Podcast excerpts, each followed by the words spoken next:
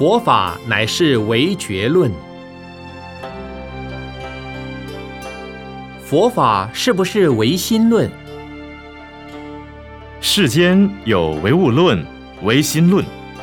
有人说佛法是唯心论，但我认为不是。佛法应是唯佛论。所谓唯佛论，就是唯觉论。佛就是觉的意思。佛陀是一位至高无比的觉者。我们学佛修行。就是要有觉，有了觉，才会有智慧。